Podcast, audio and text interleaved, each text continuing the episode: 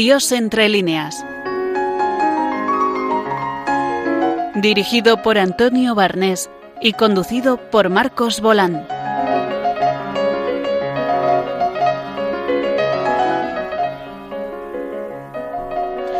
Buenas tardes, empezamos un nuevo programa, Dios entre líneas, y hoy vamos a tener eh, cuatro invitados de lujo. En primer lugar, eh, Ángeles Varela nos va a hablar de Galdós. Ángeles Varela, doctora en literatura y profesora de literatura en la Universidad CEU San Pablo. Después Alicia Nila, también doctora en literatura y profesora de eh, Villanueva, nos va a hablar de eh, Sigrid Unset, un premio Nobel de literatura de, los, de 1928. A continuación, nuestro afamado crítico de cine, Paco Palenzuela, nos va a hablar de la película El Cardenal. Y finalmente tenemos un invitado para la, para la entrevista que es eh, Juan del Santo, eh, actor y director de cine.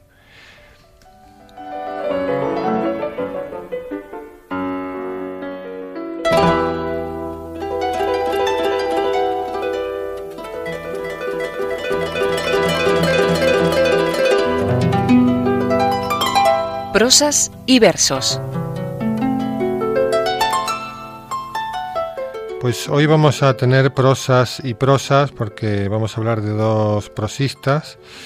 Eh, vamos a empezar primero con Ángeles Varela. Eh, buenas noches, Ángeles. Hola, buenas noches, ¿qué tal? Que ya hemos dicho que, es profesora de la Universidad de San Pablo y, y, doctora en literatura, precisamente creo que con una tesis sobre Galdós. Eh, sí, efectivamente, pero trabajé esencialmente en el pensamiento político en la obra galdosiana. O sea que eres una, una especialista de primer nivel, ¿no? Bueno, eh, Galdós da para muchos, pero es cierto que hay muchos galdosistas que son de muy alto nivel dentro de lo que es la filología, sí. Dicen que es el principal novelista después de Cervantes, ¿no? En la literatura española. Mm, bueno, Cervantes, Calderón, Galdós. No, pero digo, digo como novelista, como narrador. Eh, sí, sin ninguna duda. Además ha dejado, es el creador de la novela eh, moderna en español. Sí, eh, muchas veces olvidado, Quiero decir que hoy en día, sobre todo, eh, pues por unos motivos u otros, es mucho menos leído de lo que debería ser. No debería nadie ser escritor en español sin haber leído unas cuantas novelas de Galdós, que además lo cubre todo, cubre todos los espectros. Quiero decir, no es solo que escriba artículos, que escriba mm, eh, pues discursos políticos, que escriba más o menos ensayos en sus prólogos, sino que es un dramaturgo, que es también, que además fue su primera eh, vocación, que es también historiador, novela histórica, novelas de tesis, eh, tiene un poco de todo, sí. Y en este programa que se llama Dios entre líneas, si tuviéramos que establecer así una relación entre entre Galdós y, Dios. No sé, ¿tú, tú qué dirías? bueno, eh, es que se trata precisamente de uno de esos escritores vapuleados eh, por unos o por otros por la poca incomprensión que ha tenido su obra. Para empezar, porque es que es autor de casi 100 obras casi 100 obras. Y muchas veces eh, de las obras de Galdós que más sabemos es precisamente de aquellas que resultan más anticlericales, sin negar de todas formas que efectivamente hay imágenes que atestiguan efectivamente que él participaba en manifestaciones anticlericales, pero eso habría que matizarlo, ¿eh? De todas formas, es un hombre religioso siempre y uno de los asuntos fundamentales en todas eh, a lo largo de toda su trayectoria vital va a ser el asunto religioso desde una perspectiva regeneracionista, eso sí, ¿no? Eh, pero precisamente su crítica eh, a veces al clero o sobre todo a la incursión de la religión en la política y en la sociedad es precisamente porque cree que eh, son áreas distintas. Entonces obedece en buena parte sí a su religiosidad. Pero como decía, sí, es un tema fundamental para Galdós. Sin embargo, si cogemos algunas de sus obras más señeras, ¿cuáles conocemos? Pues probablemente Doña Perfecta, ¿no? ¿Cuál más? Eh, Fortunata y Jacinta, que esa probablemente sea menos, toque menos el asunto religioso que Doña Perfecta, ¿no? Pero eh, eh, Gloria, por ejemplo, o mm, Electra, su obra de teatro, eh, se nos ha dado una imagen muchas veces sesgada desde la perspectiva de mm, Galdós cuando escribe una obra muchas veces está contestando o planteándonos una postura diferente a la que nos había planteado en una obra anterior. Por ejemplo, cuando escribe Doña Perfecta, en la que como todos sabemos nos habla de mm, lo que antes decía, ¿no? Cómo eh, a veces la religión se convierte en una manera de oprimir cuando eh, se convierte en, pues eso, en una arma más de los poderosos, de los caciques en este caso, ¿no?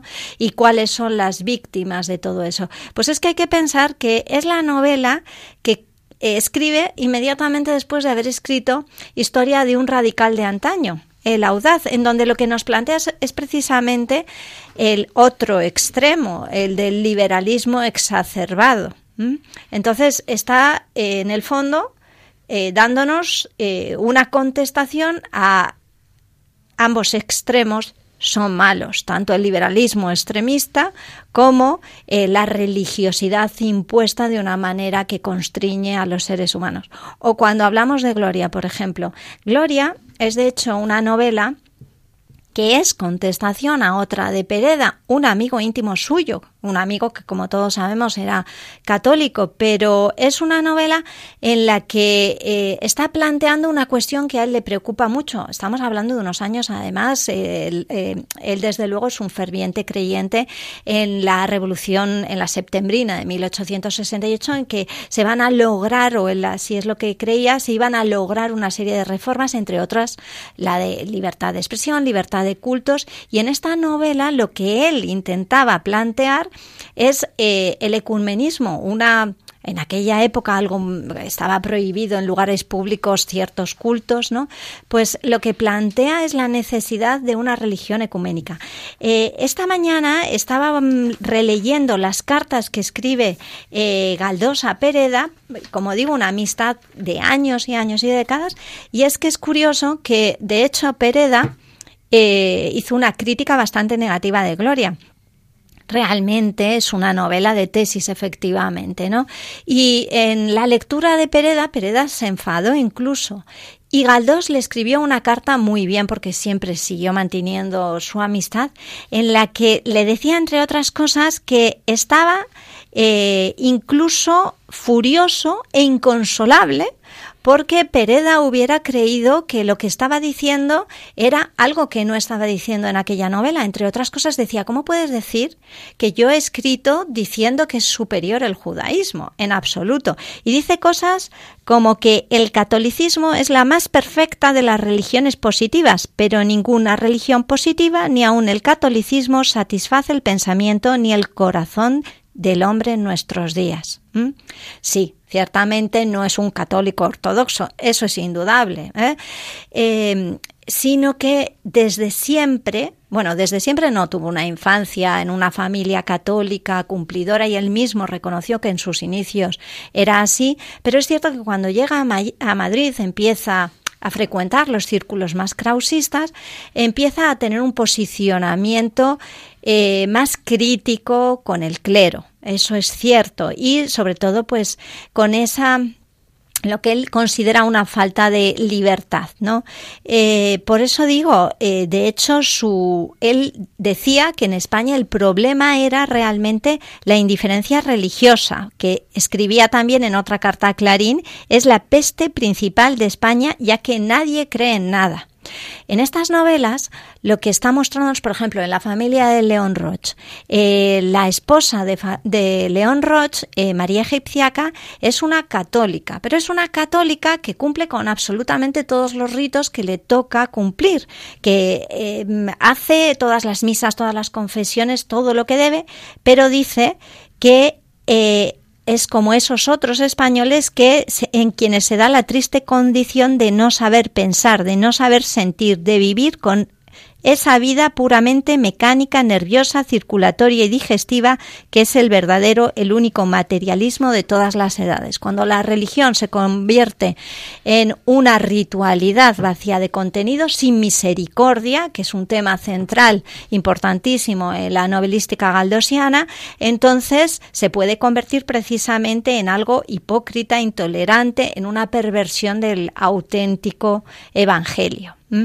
Y más allá de esa, bueno, de esa crítica de aspectos, vamos, digamos, de, la eh, estructura eclesiástica o del clero, etcétera, con Dios eh, tiene, sabemos cuál era su relación, es decir, si tenía fe. Eh...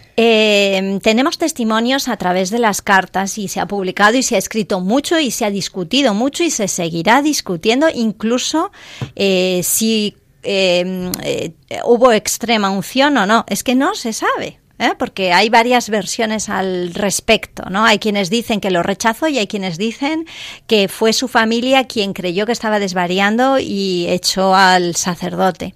Eh, bien, no sabría, realmente no tenemos datos específicos.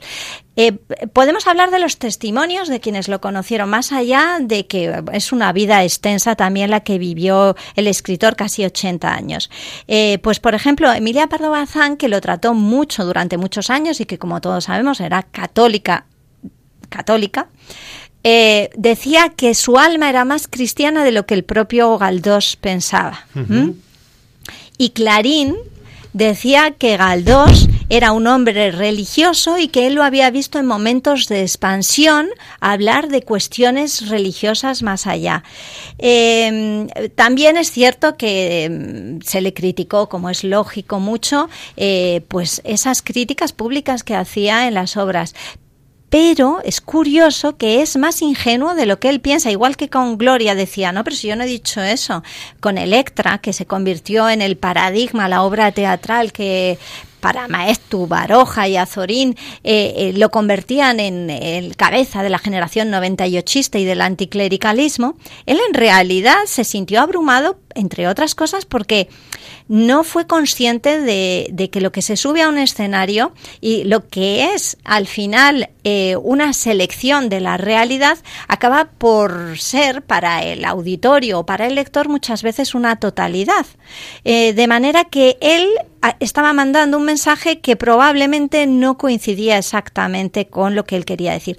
Eh, en este caso es la historia sobre una mujer que no teniendo vocación es forzada a ser monjita. Pero claro, si uno lo convierte eso en un alegato contra las monjas o contra esa costumbre, se está equivocando, porque es que si tú lees eh, la, devoción que dice sentir el propio Galdós cuando está viendo comulgar a las monjitas en otros lugares, eh, como digo, eh, no es consciente muchas veces de que un lector muchas veces accede a una obra y no a la totalidad de las obras que salen del mismo autor. Claro, claro, es difícil no caer en el tópico, en el hay que tener una visión de conjunto para poder valorar estas cuestiones. Pues muchísimas gracias Ángeles eh, por esta aproximación a Galdós que nos a ti por invitarme. Y como este año en el 2020 se cumple el centenario de la muerte galdosiana creo que me voy a lanzar a recomendar a todos los oyentes que para celebrarlo lean Misericordia un personaje entre quijotesco y muy cristiano. Estupendo pues nos quedamos con esa recomendación. Muchas gracias Ángeles. A ti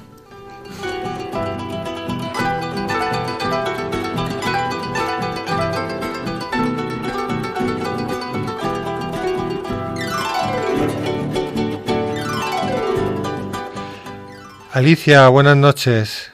Hola, buenas noches, Antonio. Pues estamos con, con Alicia Nila Martínez, doctora en literatura, profesora de la Universidad Villanueva, que nos ha hablado en otras ocasiones de diversos autores y hoy nos trae a la escritora que consiguió el Premio Nobel de Literatura en 1928, Sigrid Undsen. ¿No es así, Alicia?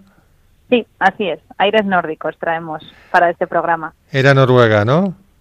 Sí, era noruega. Ella nació a finales del siglo XIX en un pequeñito, en un pequeño pueblo, pero con dos años se mudó a, a Cristianía, que fue como se llamaba entonces la, ahora actual capital, Oslo, y allí creció y pasó buena parte de, su juventud hasta que, bueno, después ya por otros azares de la vida se mudó a otra pequeña localidad en el campo también. Una, una, una escritora importante para las letras noruegas y para la literatura universal también, que duda cabe. Y era católica, ¿no? Sí, era católica, pero bueno, al igual que en el último programa hablaba también de un converso, hoy también traigo a, una conversa porque Sigrid eh, fue educada, más bien sus padres eran, eran luteranos, pero tampoco tenían mucho apego a, la religión y ella pues se creció en el agnosticismo y se convirtió luego más adelante se convirtió al, al cristianismo. Eh, ella se convierte en 1925 en Montecassino y, y fue una experiencia para ella muy importante. Ella, sobre todo, lo ha contado en su, en su propia biografía y dice que, fue, que se convirtió tras un proceso de reflexión personal porque encontró muchas respuestas a las preguntas que ella tenía sobre la existencia, las encontró en, en la fe católica y de hecho pues eso luego pues ha quedado más que patente en, en las obras que, que después se publicaron. Y su propia vida, por lo visto, es muy muy eh, apasionante, ¿no? Eh, tuvo cinco hijos, eh, sobrevivió a dos guerras mundiales, se exilió a los Estados Unidos, ¿no? ¿Qué más nos puedes contar de ella? Siri es verdad que su propia su propia vida sería digna de, una novela, de una epopeya como las que ella misma escribió como algunas de sus grandes eh, heroínas. Eh, ella es cierto que era hija de un, de un afamado arqueólogo de la época y como, como digo pasó en cristianía su niñez y parte de su juventud y luego después eh, cuando ya empezó a ser una escritora de renombre y podía vivir de la literatura y demás, hizo un viaje por Europa y allí pues conoció al que fue después su marido, porque ella al principio quería ser pintora, no se planteaba la, escritura como, digamos, eh, su estación definitiva, era algo que, que, se le daba bien, que le gustaba, pero ella en realidad quería ser pintora y de hecho acabó casándose con, con un pintor con el que tuvo tres de estos hijos que decíamos, porque los otros dos eh, fueron heredados del matrimonio anterior de, de él. Y, y, bueno, aunque luego después ella se, se divorció posteriormente, eh, sí que sobrevivió a la Primera Guerra Mundial y sobre todo a la Segunda tuvo que exiliarse ya después porque su propia casa fue tomada como cuartel de las fuerzas nazis durante la ocupación de, Noruega y se vio en la, en la necesidad de exiliarse. Perdió a uno de, a uno de sus hijos, lo perdió en, en, la contienda en la Segunda Guerra Mundial y fue una activista a favor de, de la Liga Noruega desde Estados Unidos. Y de hecho hay eh, investigando he descubierto que además mantuvo una correspondencia muy extensa con una escritora norteamericana que, que seguro que nuestros oyentes también conocen, en la que yo tengo mucho aprecio, que es Willa Cather, que es pues, la autora de Mi Antonia, por ejemplo, de La muerte llama al arzobispo. Entonces, eh, eh, sí, como decíamos, Sigrid Tanset luego pudo, sobrevivió a la Segunda Guerra Mundial y pudo regresar a Noruega y murió allí pocos años después. Eh, pero bueno, para ella sí que tuvo una vida en la que dio, dio mucho de sí. Sus principales obras, por lo visto, están ambientadas en la Edad Media de Noruega, ¿no? Eh, la trilogía Cristina, hija de la Brans, y la trilogía Olaf Audunsson. Eh, ¿Cuáles son, cuál es el mérito de, de, estas obras? Pues sobre todo la más la más afamada es la trilogía Cristina, hija de la Brans para muchos es consideraba la, mejor novela histórica del siglo XX. Yo huyo de, estos eh, totalitarismos, podríamos decir, pero sí que tiene un, valor eh, incalculable para las letras noruegas, yo creo. Eh, pues fundamentalmente porque lo que nos ofrece es una, una recreación de la Edad Media en Noruega, pero no está basada en datos científicos que ella conocía de sobra, porque como ya decía, yo he comido prehistoria, y he desayunado historia prácticamente por, por los orígenes que decíamos de la profesión de su padre, pero aparte muy bien documentada, pues ella lo que narra con mucha valentía es el choque que supuso para las gentes rudas del norte de Europa, todavía medio campesinos, medio pescadores, el encuentro con la religión cristiana que fue introducida por San Olaf en aquellas, en aquellas tierras. Entonces, es considerada como la gran epopeya nórdica de ese momento. Entonces, ofrece un cuadro muy exacto y muy fidedigno de esa dramática lucha, lucha interior. Yo creo que tiene mucho que ver en, el éxito de esta novela porque el desconcierto que sufre la protagonista, la, que da nombre a la trilogía, Cristina, es corre parejo en cierta manera o en gran manera al que sufre la propia autora ante el conocimiento de, la doctrina católica y cómo después ella al final acaba convirtiéndose al cristianismo. Por eso también una de las cosas que más se, menciona de ella los críticos o los expertos en, su obra son esos procesos de proyección e identificación que se llevan a cabo entre el personaje y la propia autora, o, cómo de la, de la vida se hace obra o cómo de la obra se hace vida. ¿no? o sea que la inmersión en la Edad Media, digamos, le, le dio un progresivo conocimiento de la fe cristiana, ¿no? Sí. Es lo que pasó eh, con Chesterton o con con C.S. Lewis. Eh, es decir, la Edad Media realmente eh, creo que ha, servido para, para, bastantes autores mm, para un reencuentro, digamos, con la fe, ¿no? Yo creo que sí, el paralelismo que planteas es totalmente acertado desde mi punto de vista. Eh, ella, el, el, ver esa visión unitaria que se tenía, digamos, en la Edad Media del hombre y de la religión y cómo estaban inmersos profundamente y vivían de una manera tan cercana y tan profunda la fe y la doctrina de la Iglesia, es lo, que, es lo que yo creo que a ella, que eh, estaba eh, en proceso ya de conversión, fue luego fue determinante para que porque pensemos que los tres Cristina hija de Labrans los publica entre 1920 y 1922 y ella se y ella se convierte en 1925 o sea que es que las fechas eh, son son casi las mismas, año arriba, año abajo. Y el Nobel se lo dan fundamentalmente por... ¿Ya tenía, digamos, la mayor parte de su producción hecha o qué? Porque se lo dan muy pronto, ¿no? En el 28. Sí, sí, había, es que publicó publicó muy continuado. era una trabajadora incansable. De hecho, ahora, un tiempo a esta parte, los, los movimientos eh, más de defensa de los derechos de la mujer la están reivindicando como una de las precursoras, porque es cierto que ella sí que, en su, sobre todo en sus primeras obras, eh, plantea una mujer trabajadora, eh, emancipada, que era algo a lo que no se estaba acostumbrado en, los principios del siglo XX y demás. Y entonces eh, ella por eso fue muy criticada, por una parte también muy alabada. Y luego después, cuando se convierte, hubo algunos eh, sectores de, la, de la sociedad noruega que, que, tampoco lo veían con muy buenos ojos. La apodaban la gran dama católica, porque por lo visto, según las biografías, tenía un porte muy majestuoso. Y sí, como tú decías, le, conceden el Nobel pronto, pero porque, sobre todo, fundamentalmente, por Cristina hija de y por Olaf Audunson, eh, que los publica mm, prácticamente en años, con dos o tres años de diferencia. Ella escribía mucho por las noches porque por, por el día se dedicaba al cuidado de los niños y a otras diversas tareas. Entonces, eh, se, lo dan fundamentalmente por Cristina, hija de Labrans, que es la que se reconoce como su, su obra cumbre. Y además es muy importante que ella, pues por ejemplo, tuvo un hijo con deficiencias eh, mentales y el, el, la dotación íntegra del premio la donó para la ayuda a familias con niños con discapacidad.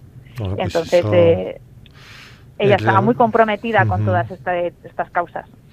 No, no, ya se ve que era una mujer de una personalidad tremenda, ¿no? Pues muchísimas gracias Alicia por abrirnos este horizonte nórdico. Otra vez nos has abierto el campo norteamericano. Ya se ve que eres muy muy polifacética, ¿no? ¿Eh? Pues inquietudes diversas. No pasa nada. que nada, muchísimas gracias y, y ya, en fin, eh, contaremos contigo en, otra ocasión. ¿eh? A ti por invitarme, Antonio. Muchas gracias. un placer y un saludo a todos los oyentes. Muchas gracias. Buenas noches. Buenas noches. Adiós.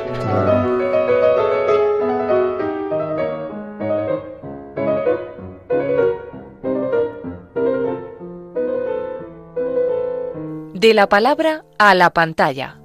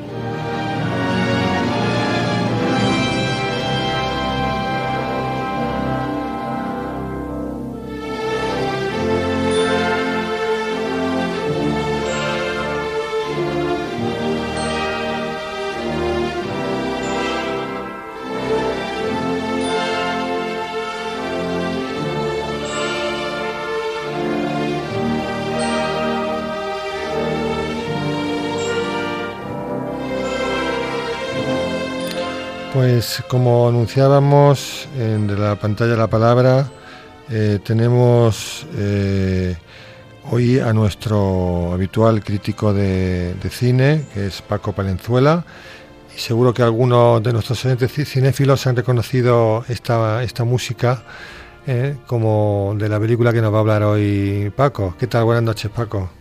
Buenas noches, Antonio, y buenas noches a, todos nuestros oyentes. Pues sí, la película de la que quiero hablar hoy es El Cardenal de Otto Preminger, que es eh, una película del año 1963 y que es la adaptación al cine de una novela de un escritor norteamericano llamado Henry Morton Robinson. Eh, este, este, autor había fallecido dos años antes de, de, la realización de la película, o sea que no llegó a ver su, su, novela, que había tenido mucho éxito en los años 50, no la llegó a ver en la, gran pantalla, eh, porque hubo bastantes dificultades a la hora de, llevarla al cine. Eh, creo que la, productora Fox, creo recordar, no estoy muy seguro ahora mismo, la que había comprado los derechos ya desde el año 50, que, que fue el año de, de la publicación de la novela, pero después surgieron dificultades, sobre todo por parte de un cardenal norteamericano llamado Spielman, que eh, hizo todo lo posible para evitar que se rodara esta película, porque él se sentía aludido por el, por el contenido de la novela y entonces no quería que, se hiciera la, película sobre esta novela. Y ejerció toda la presión que pudo eh, y finalmente no, no consiguió evitarlo. La película se hizo, aunque bastantes años después, en el 63, como he dicho. ¿Qué es lo que nos cuenta esta película? Pues nos cuenta la vida de un hombre, un sacerdote de Boston, llamado Stephen Fermoil, y lo hace eh, básicamente a través de un procedimiento muy habitual en el cine, que es eh, lo que conocemos como flashback. El flashback corresponde a lo que en, literatura se llama analepsis, es decir, eh, una narración retrospectiva de algo que ya está ocurrido, ya ha ocurrido eh, eh, previamente al momento, digamos, actual, en el que se ha, se ha iniciado la narración. aquí no se trata de un único flashback, sino de toda una serie de flashbacks. Creo que en total mm, son cinco, pero bastante amplios. De hecho, ocupan la mayor parte del, de las casi tres horas de duración que tiene la película. Y estos eh, flashbacks corresponden a, las, eh, a los recuerdos, a las evocaciones del propio protagonista en el curso de eh, la ceremonia llamada consistorio de su creación como cardenal. Ya se sabe que se, dice que el cardenal es creado. ¿no? Bueno, pues cuando ya un poco como como resultado de toda su carrera en la iglesia llega a ese momento, eh, este personaje, mm, durante la ceremonia de su proclamación, pues evoca su, vida anterior hasta, hasta llegar ahí. Eh, estas, estos flashbacks se introducen por medio de una técnica que se llama el encadenamiento, es decir, las imágenes se superponen eh, y eh, no, llegamos a, ver la pantalla en negro, como ocurre cuando hay un fundido en negro, sino que no la, pantalla en todo momento contiene imágenes, pero de repente nos encontramos transportados a otra época. Eh, y no solamente mm, vamos mm, reviviendo con el personaje su, propia vida, sino también toda la historia mundial, que es otro aspecto interesante que tiene la película, en un periodo especialmente convulso como fue el periodo eh, mm, que tiene lugar entre la Primera Guerra Mundial y la Segunda. Es decir, la narración realmente empieza, estas evocaciones del, protagonista empiezan en la época de la Primera Guerra Mundial y eh, acaban cuando ya está a punto de iniciarse la, Segunda y justamente el, discurso que él pronuncia al final de la película tiene mucha relación con esa situación que está viviendo el mundo. ¿no? Em, hay que decir que realmente Preminger, que yo creo que es uno de los grandes, grandes directores de la historia del cine. Perdona, Paco, es que estaba pensando, Preminger no es el autor de Éxodo, de la película de Paul Newman sobre los judíos. ¿Era un autor, un director católico? No, él era judío justamente. Ah. Y efectivamente, Éxodo es una película que él había realizado tres años antes de esta, en el año 60, si no recuerdo mal, y que tiene algo en común con, con el cardenal. Y es eh, la larga duración, para empezar, bueno, Éxodo es todavía más larga, creo que dura como cuatro horas. y eh, también eh, los, las escenas multitudinarias, los grandes movimientos de masas que Preminger sabía manejar con una auténtica maestría. Pero en esta película, en El Cardenal, hay que decir que no, no, no todo se basa en eso, sino que se alternan esos grandes planos mm, donde aparecen masas en movimiento, eh, con otros planos mm, generalmente más cortos y eh, en, los que aparecen pues eh, pocos personajes, a veces incluso uno solo.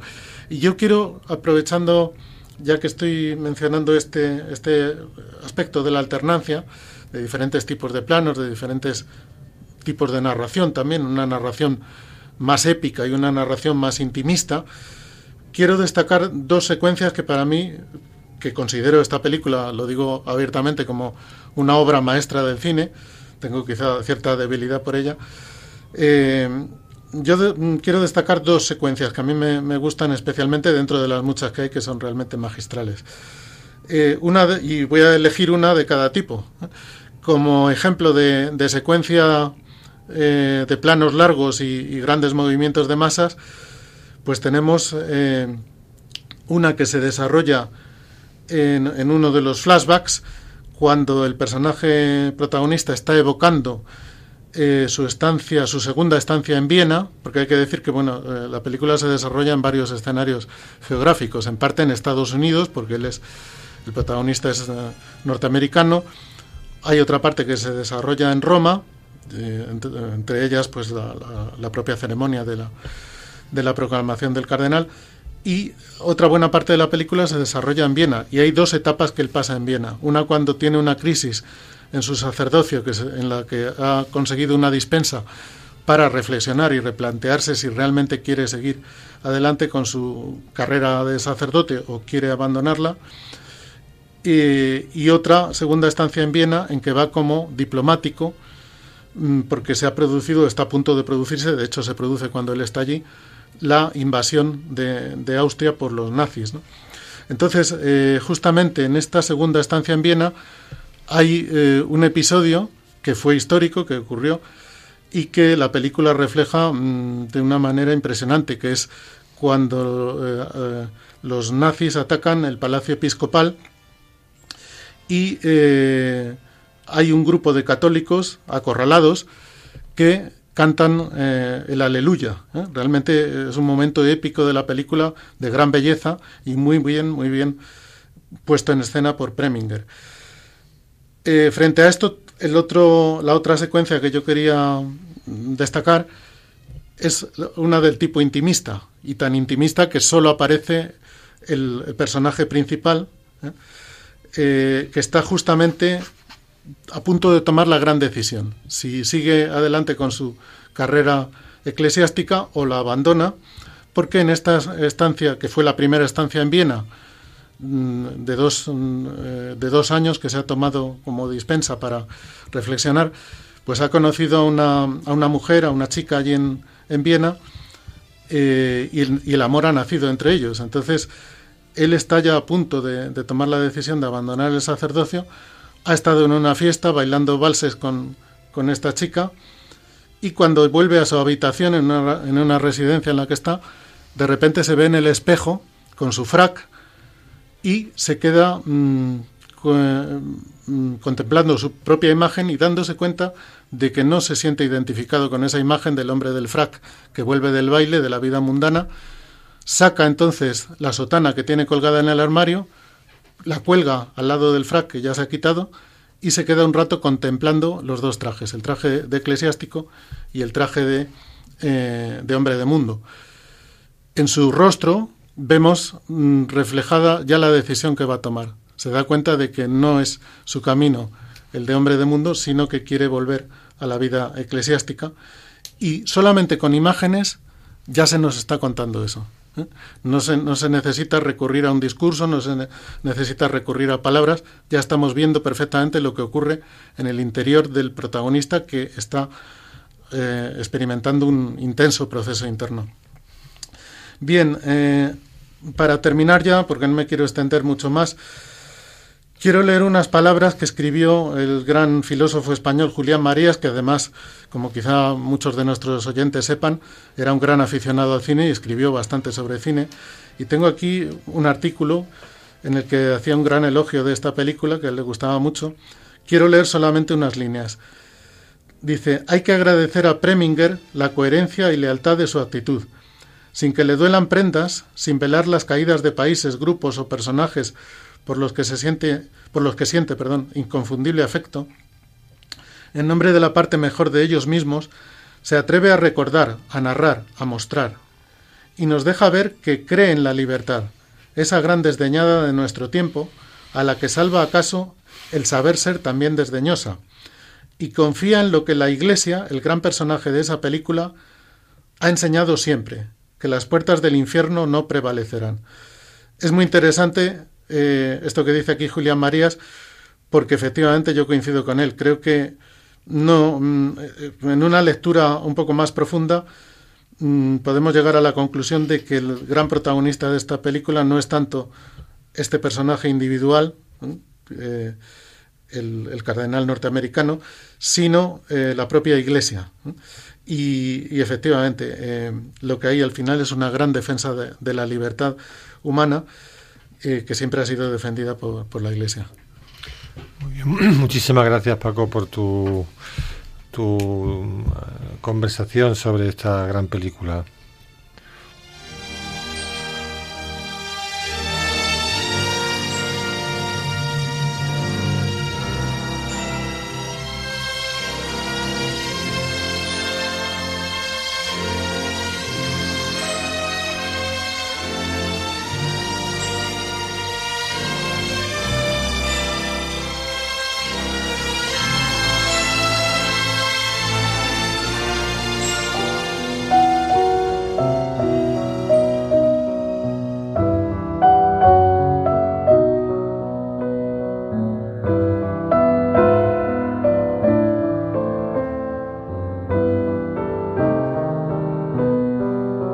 La entrevista de hoy.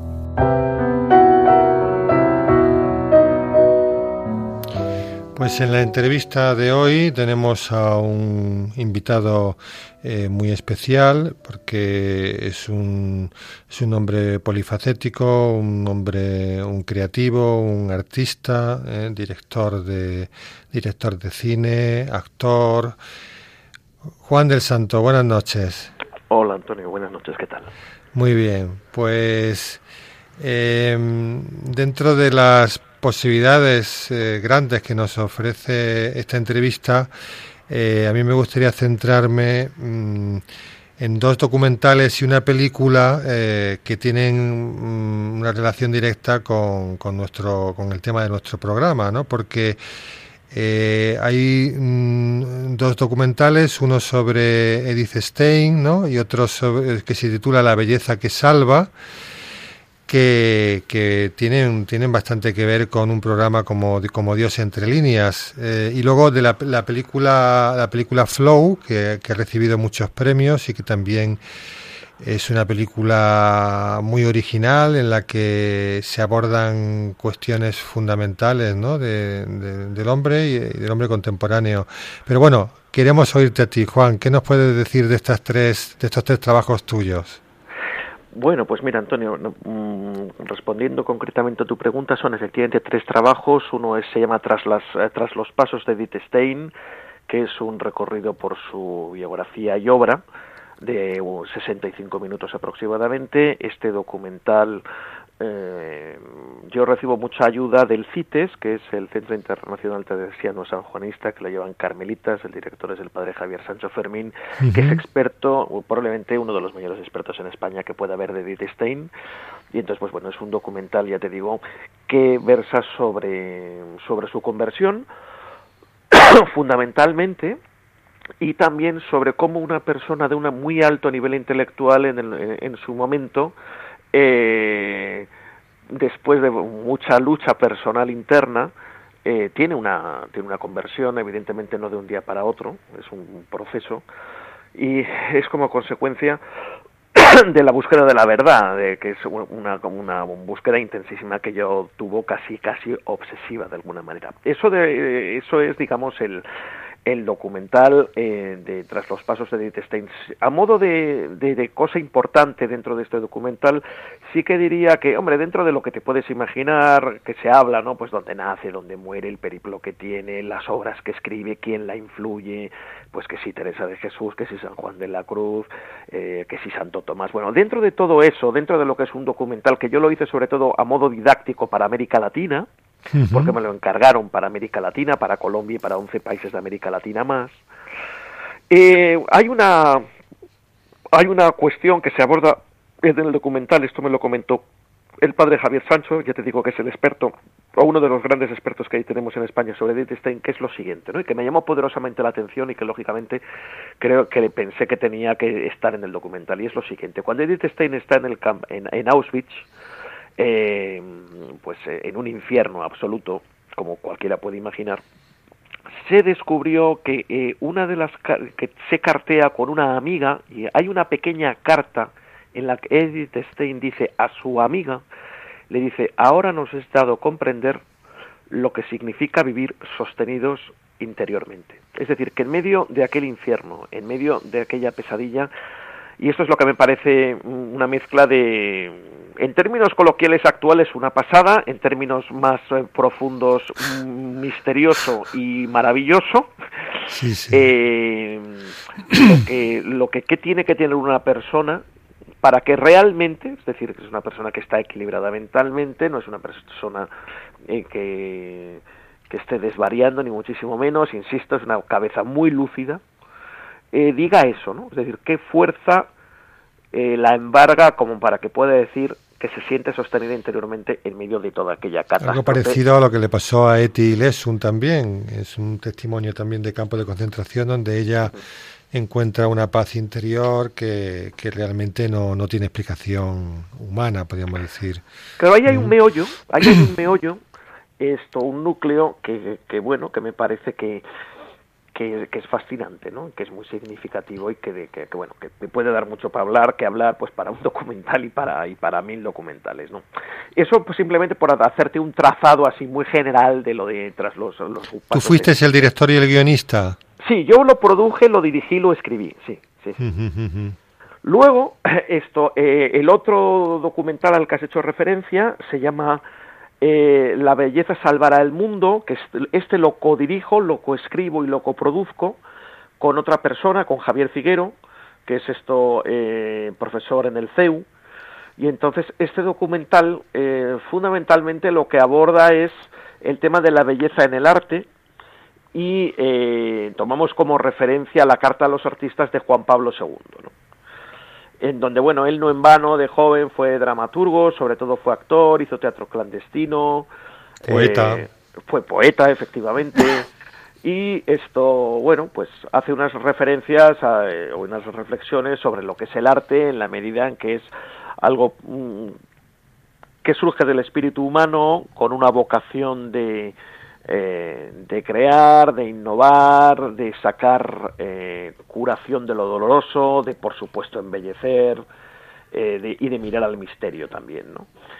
Y entonces ese documental, pues bueno, tiene, tenía varias partes, yo creo que significativas. Hay una, por ejemplo, de un poeta polaco de Cyprian Norwid que dice algo así como que Vamos a ver, el ser humano, y esto también se puede extrapolar a sociedades ya más grandes, ¿no? No a nivel individual de un ser humano, sino en general en la sociedad, bueno, pues puede vivir muy marcado por el dolor. Polonia no digamos, Polonia sabe mucho de eso, ¿no? Entonces, Ciprian Norwid lo que viene a decir es que el, entusiasmo, habla en concreto del entusiasmo, lo que nos ayuda es, eh, eh, nos impulsa, digamos, a elaborar eh, trabajos que lo que nos hacen es finalmente resurgir Que finalmente resurjamos está muy bien, pero sobre todo él a lo que hace referencia es a ese algo que hay que te da una fuerza interior para emprender eh, la empresa que sea, ¿no? Entonces, él, una de las eh, cosas que dice que más motivan el sentido de ese impulso y de la permanencia en la lucha por seguir y llevar a cabo ese impulso eh, con la vocación finalmente transformadora de la realidad es la belleza. Es decir, el ser humano está eh, sediento de, bueno, verdad, bondad, belleza, como tantas veces dice la teología, ¿no? Pero eh, la belleza evidentemente no es, no es un tema menor, ¿no? Está dentro de, estos tres trascendentales, ¿no? De, de la búsqueda del ser humano. Y entonces, bueno, cuando el ser humano conecta con que hay una posibilidad, bien sea dentro, bien sea afuera, en donde detecta belleza, el, el, impulso es, es muy poderoso porque se da cuenta, aunque sea por una milésima de segundo, que cambiar la realidad es posible. Lo que parece imposible no es imposible, puede ser posible. Por supuesto que con lucha, esfuerzo, etcétera, ¿no? Pero, pero esa referencia de que en un momento dado puedas ver en una décima de segundo la belleza que siempre has intuido que existe y verla, eso yo creo que es lo que da una, una, un empuje fortísimo. ¿no? Y en este documental también es donde eh, aparece nuestra amiga y compañera Izara, ¿no? Efectivamente, Izara Batres, por cierto, premiada en más de una ocasión con, con su trabajo poético, en Roma además y en otros sitios también, si no recuerdo mal. Eh, la entrevistamos, pues bueno, pues como artista, evidentemente, como poetisa, pues eh, queríamos saber qué, qué sentía dentro del proceso creativo, qué es lo que la puede impulsar, eh, cuáles son los resortes creativos psicológicos por los cuales hasta donde eso se puede saber porque evidentemente estamos en un terreno que es muy muy resbaladizo claro lo inefable sí. claro pero bueno hasta donde eso se puede de lo, hasta donde podemos hablar aunque sea un poquito de eso pues eso efectivamente es lo que le preguntamos pues tengo unas ganas tremendas de ver estos documentales ¿eh? porque la película la he visto pero los documentales todavía no y luego Flow y luego Flow, que efectivamente es el tercer trabajo al que has hecho referencia, ¿no? Pues esa película es un largometraje, no es un documental, sino es un largometraje de cine de ficción, lo que entendemos como una película de una hora y media. Ahí yo voy como coproductor, co-guionista y actor principal. Y, y, bueno, pues como has comentado, pues tuvo muchos premios, estuvo en muchos sitios, estuvo en el Vaticano finalista, eh, ganó el premio al mejor actor en el Vaticano también, ahí llegó a final pero también ganó. Bueno, tiene una Flow es un mundo aparte, o sea, quiero decir, es una película pues que tiene muchísimo recorrido en un determinado tipo de segmentos, me refiero sobre todo al cine independiente y al cine espiritual, porque en estos dos eh, tipos de festivales es en donde ha podido cosechar más más éxitos, ¿no? Y bueno, pues esto queríamos hablar de una serie de, de cosas, como antes tú has comentado, ¿no? Que forman parte de la vida del, eh, del hombre con, del hombre moderno, ¿no? Es decir, por una parte lo que es eh, la necesidad eh, casi casi absurda e infantil, e infantil de éxito, por una parte, hasta qué punto eso puede cegar con las prisas a las que nos aboca la vida moderna también, que llega a ser eh, pues anestesiante de muchas otras cosas, como si la realidad no fuera más allá del pequeño mundo que uno tiene pero que es una realidad, es decir, es muy fácil hablarlo, decirlo desde fuera, pero en el día a día es, es evidente que ocurre, ¿no? y de ahí tantas cosas. Bueno, y toca también muchos temas, como lo que son el tema del perdón, el tema de las heridas familiares, el tema de la espiritualidad, el tema del arte, el tema de la relación entre el arte y la espiritualidad. es una especie de, de, descenso a los infiernos, ¿no? También.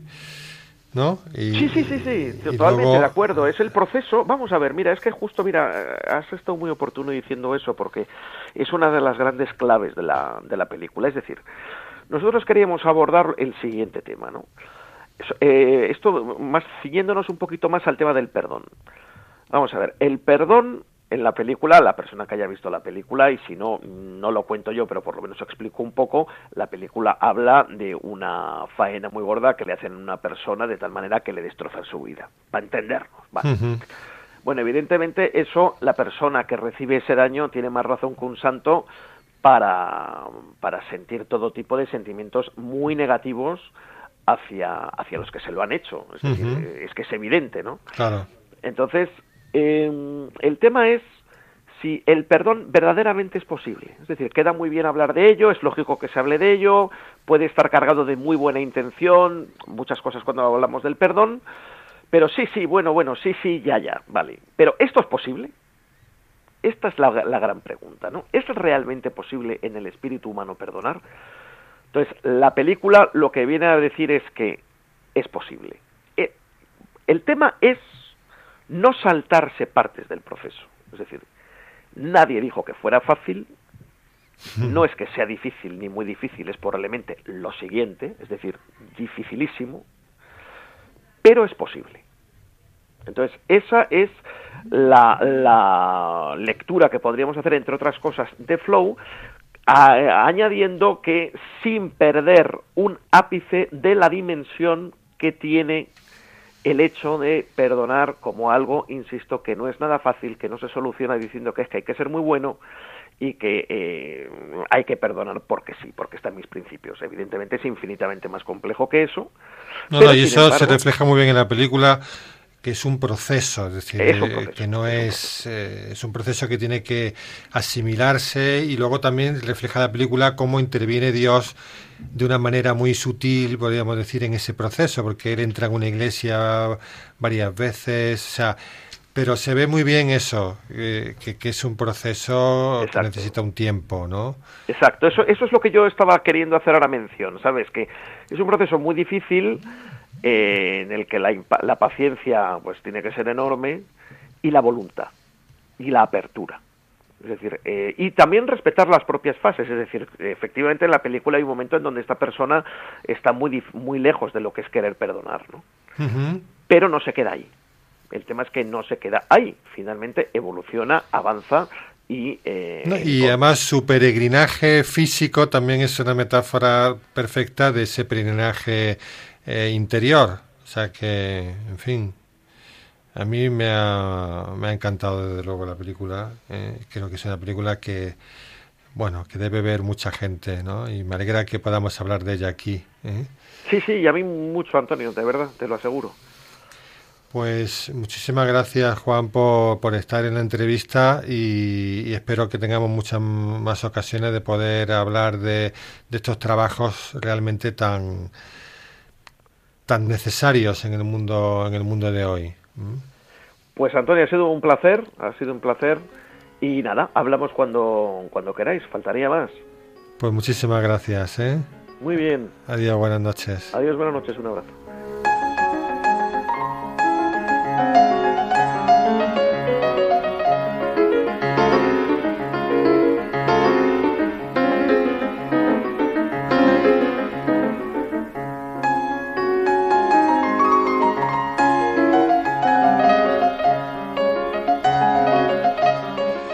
Bueno, pues llegamos al fin de, este programa y también llegamos al fin mm, del programa Dios entre líneas. Hemos estado un año con, con todos ustedes y, bueno, pues, pues lo vamos a, dejar mm, por el, por el momento. ¿eh? Este es un programa que nació al amparo del proyecto Dios en la literatura contemporánea y en ese sentido, pues eh, también emplazamos a todos nuestros eh, oyentes, bueno, que en la medida que puedan eh, participen en el tercer Congreso Internacional que tenemos el mes que viene en la Complutense, en la Facultad de Filología, 17 y 18 de octubre, el tercer Congreso Internacional Autores en Busca de Autor, donde bueno, pues realmente hacemos lo que hemos intentado hacer durante todo este año, ¿no? De contar como en el cine, en la literatura, en la música, en, tantas actividades culturales, pues también eh, de una manera o de otra está, está presente Dios. Entonces, bueno, pues nos despedimos de Ángeles. Buenas noches. Hola, buenas noches. Ha sido todo un placer. Que ha sido una de, de, las que han hecho este programa. Y Paco, eh, eh, buenas noches, nuestro crítico de cine. Buenas noches y esperamos tener eh, otra ocasión para tomar contacto con, con todos con todos ustedes ¿eh? pues eh, muchas gracias y hasta siempre.